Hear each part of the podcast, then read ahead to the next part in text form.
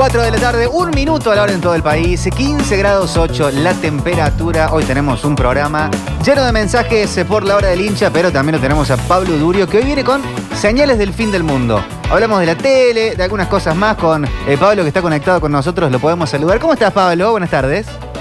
¿Cómo andan, chicos? ¿Todo bien? ¿Todo en orden? Bien, todo genial. Iniciando la semana, ayer tuvimos fútbol, así que hoy es el, el primer día de Metrópolis. Vamos, Sí. me, me gusta estar el primer día de la semana ¿Viste? de Metrópolis. Viste, De- del principio eh, al fin ahí conectados. ¿Qué tenemos para hoy? Hoy tenemos mucha tele, hay dos maldades muy de las redes sociales, hay una vuelta y después hay un final raro porque hemos enviado un embajador a México, ustedes dirán, no sé, para negociar algo, para traer, no sé, dinero, vacunas, algo de México, no. La hemos enviado para que le enseñe a aquella población cómo usar un bidet en la televisión. Adelante entonces con todo eso. Ajá, pensaban que nos habíamos olvidado de esto, pero no. Gracias a Dios. Obsesionado como pocos por lo que sucede en nuestro siempre detectante mundo del espectáculo. Atrapado entre los dientes de Santiago del Moro, las pelucas de Moria Kazán, los albinos pelados de Susana y parado en el punto justo en el que la rebeldía de Juanita Viale fue a morir.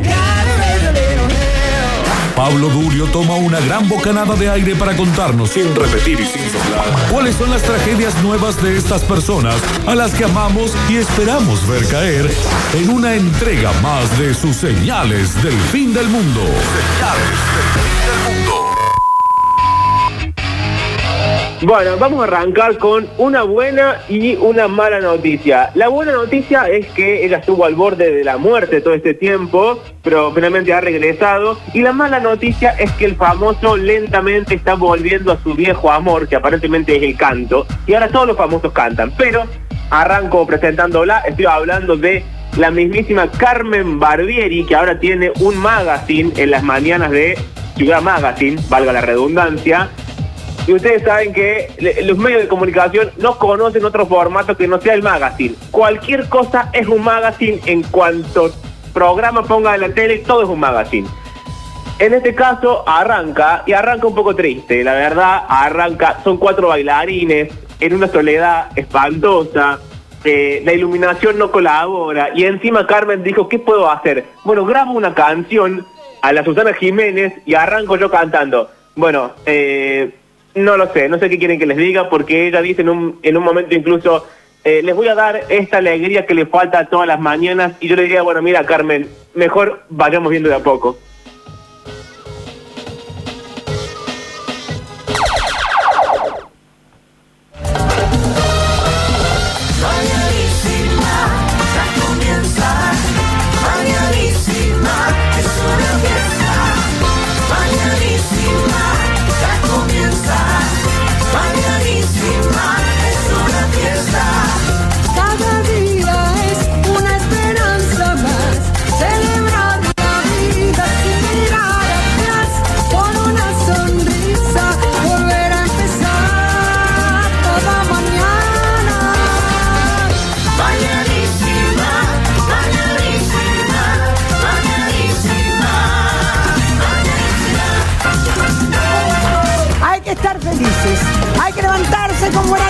Yo te voy a dar esa alegría toda la mañana.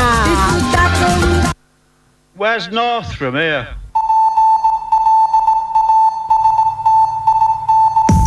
este temazo llamado Mañanísima. Qué, qué peligro el famoso cantando, porque usted, yo no lo traje hoy, quizás lo traigo la semana que viene, porque quien también ha querido retomar su carrera como cantante es el mismísimo Mariano Martínez. Así que agárrense porque están todos cantando, esto termina mal. Pero vamos a ir a la primer maldad del día, porque ustedes recuerdan, hace mucho tiempo atrás se hizo famoso, se hizo viral, lo escuchamos mil veces, lo hemos pasado aquí varias veces porque a mí me encanta.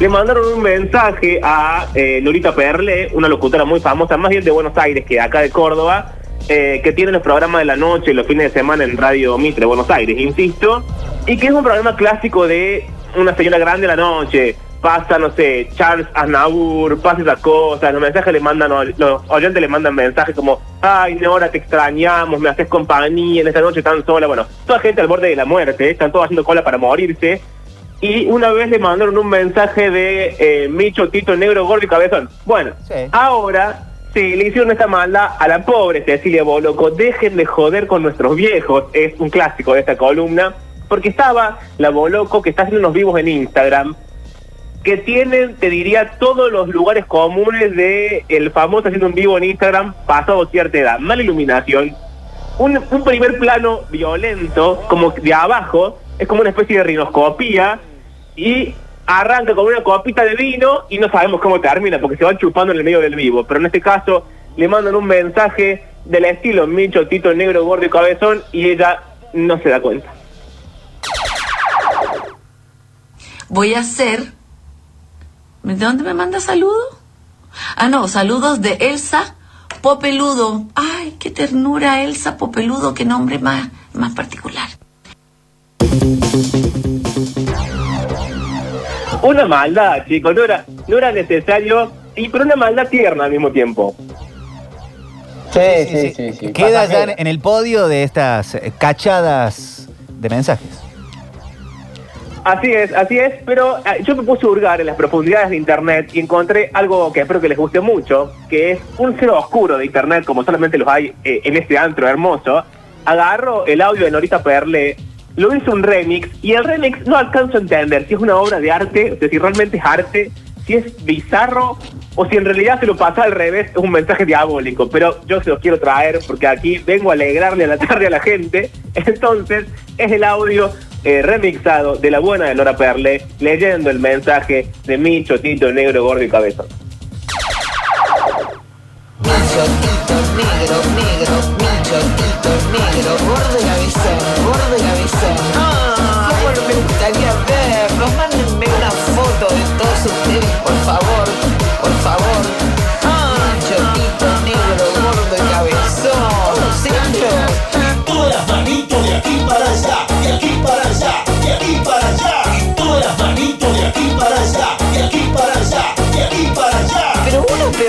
otro, chicos, por favor. Pero uno peor que el otro, chicos, por favor. Qué cosa rica, gracias. Qué cosa rica, gracias. Qué cosa rica, gracias. Micho, negro, gordo y avisado. Lo raro del remix es que no sé si está bien hecho, si es un buen remix, o sea, al tipo se le va trabando la computadora en el medio. Es raro el audio. No, hoy es un ranking musical que está para, mira, para, para abrir un boliche urgentemente. Qué Sí, polifuncional sí, que sos, Pablo, ¿eh? Eh. Cuesta creer que sos el mismo del toque duro ¿eh? cuando te haces Sí, es muy raro. Es muy raro que una sola persona haga estas dos columnas, pero bueno, si la gente no se dé cuenta no pasa nada. Eh, es que el chico- Buen remix igual, ¿eh? ¿Cómo? Buen remix igual. Ah, viste, sí, un poco que te alegra. Es raro, no, Sí. no está claro si está bien o está mal, pero te alegra. Eh, vamos a ir al escándalo Flor Peña.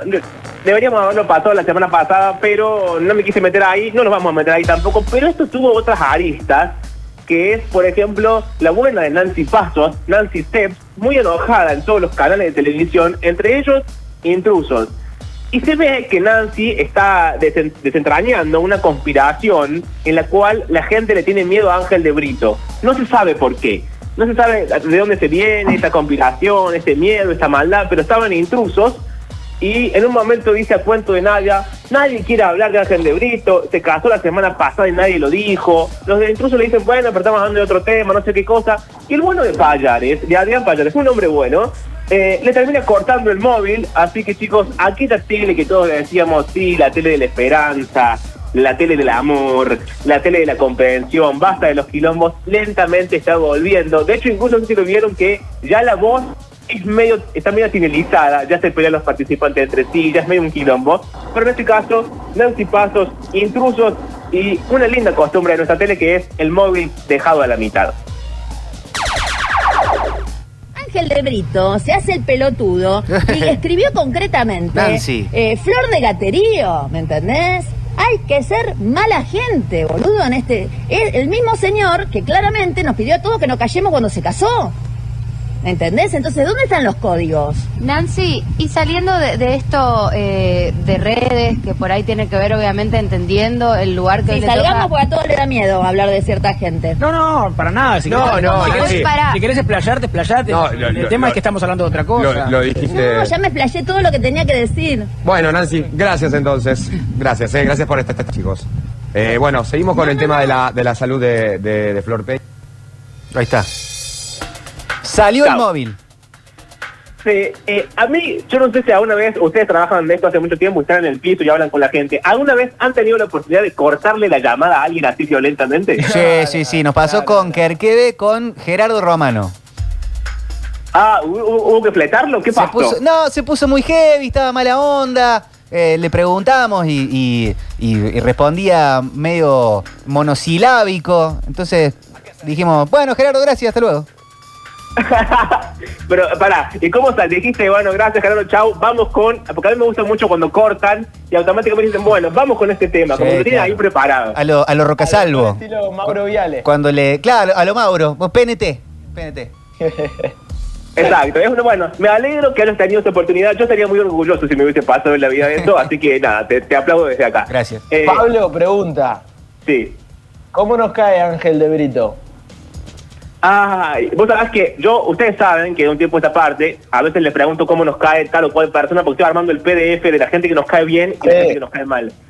No sé dónde poner a Ángel de Brito. Por momentos me cae bien, pero la, la mayor parte del tiempo lo odio. ¿Ustedes qué piensan? Ah, mal, No, yo mal. yo mal, eh. Me sumo, lo odio, chicos, lo odio.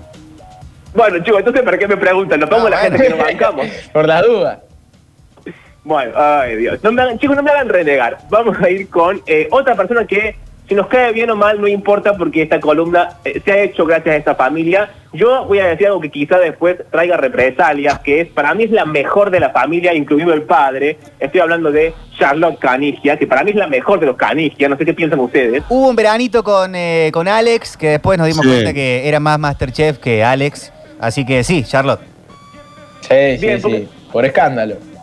En este Chicos, caso... he, he recuperado el contacto con ustedes para decir también que lo odio a De Brito. Sí, se escuchó fuerte y claro, Gustavo. ¡Ay, qué lindo! Ustedes saben que no sé qué pasaba, cuestiones técnicas. No, ¿Eh? no te escuchamos, te escuchamos, Turquito, es más, ahora Sí. computo tu voto dos veces si querés. Dale. Ah, me había escuchado las dos veces. Ah, perfecto. Disculpa, pensé que no. Sí, y ahora en este caso, Turquito, estamos hablando de eh, Charlotte Canigia, que le hemos Sí. mandado de embajadora a un reality de la MTV. La MTV la ama, cada vez que la puede poner en algún lado, va y la pone. No sé por qué la ama tanto, pero bancamos a los directivos de la MTV. Y en este caso la llevó a Acapulco Shore. Acapulco Shore, yo no sé si ustedes han tenido la oportunidad de ver este hermoso producto televisivo. Es Un lo poco. que recién, de- recién decía Octa que eh, no entiende cómo hay un Pablo y el otro Pablo de los jueves. Bueno, cuando yo dejo de leer teorías y estupideces, veo estas cosas, que es la- el verdadero sustento de mi vida. Eh, Acapulco Shore básicamente es como una especie de gran hermano, pero no tanto, porque, porque pueden salir, y al mismo tiempo está muy editado, y al mismo tiempo la gracia consiste en un montón de gente hegemónica y linda chupada en un, en un jacuzzi. Básicamente es eso. Después hay otras cosas, pero ahí está lo, lo grueso del asunto. Irresistible. Irresistible. Chicos, es de eh, los realities, eh, no te digo más exitosos, pero de los bizarros, el que más éxito tuvo. Recordemos que una vez el mundo de los realities intentó hacer uno con enanos y no funcionó. Hasta ahí se dieron cuenta que ya era demasiado. Pero Acapulco Shore, que es el reality de la hegemonía, sobrevivió. La cuestión es que le hemos mandado a Charlotte allá, que siempre está de punta en blanco, de tacos, divina, pelo largo, así limpia el baño, y en este momento, algo impensado, Charlotte les enseña a las celebridades mexicanas cómo se usa un bidet, qué es, y al mismo tiempo los acusa por lo bajo de no haber viajado lo suficiente a pesar de su fama y su dinero, como sí haría ella, y por eso ella sabe y conoce lo que es el señor bidet. El baño está lleno de mugre, todos hacen caca, vomitan, así que yo me pongo mis guantecitos, así me protejo. ¿Quién para lavar el baño lo hace en tacones? Solamente la diva de Charlotte. Lo más asqueroso es esto. Qué asco, qué mugrientos. Esta gente no tiene noción de los árboles que matan por día para hacer estos papeles higiénicos. Acá en el baño hay algo que ustedes no usan. ¿Qué? Uy, el bidet. ¿El qué? El bidet. Bidet se llama bidet. ¿Qué es eso?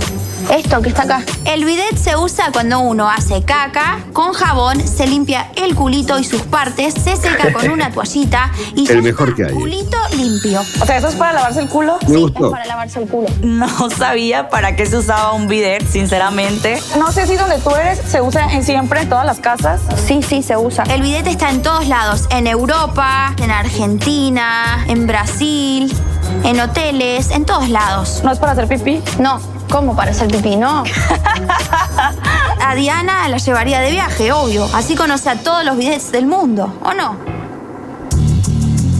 Pero se puede hacer pis en el bidet, ¿eh? no estaría mal, digamos, porque va al mismo lado prácticamente la cloaca. la embajadora de bidet en el mundo, Charlotte Canigia. Sí, No, lo- lo explicó también, ¿eh? Qué bien, qué bien, realmente. eh. Che, ¿y no vamos a hablar del hermano que tengo también ganas de decir que lo detesto? Además, eh, quiero decir esto que no sé si ustedes rescataron en, en este momento muy lindo, que es, ella habla en contra del papel higiénico por la cantidad de árboles que se matan, Turco, es la vieja verde. Sí, no, pero está equivocadísima también, porque el papel higiénico, el papel de las resmas que uno utiliza para la impresora vienen de, pa- de papeles ya instaurados en el mercado hace añares y para la industria del papel precisamente, ¿no? Son eucaliptos, pinos y demás coníferas que están instalados a propósito para la industria papelera. Podemos hacer papel, obviamente, con cualquier resto de árbol, pero no sé por qué no lo hacemos. Bueno, chicos, ahí tienen, con esta editorial del señor Turco Aquere y con Gracias, esta demostración, sí, de que Charlotte no era la vieja verde, sino que era una trucha y una humo, yo me despido hasta el día jueves, donde vuelvo serio, libros, cosas, problemas, dramas y seguramente algún corchazo medio preparado ahí. Radio Sucesos te sigue presentando a Metrópolis. Metrópolis. Información descontrolada en defensa propia.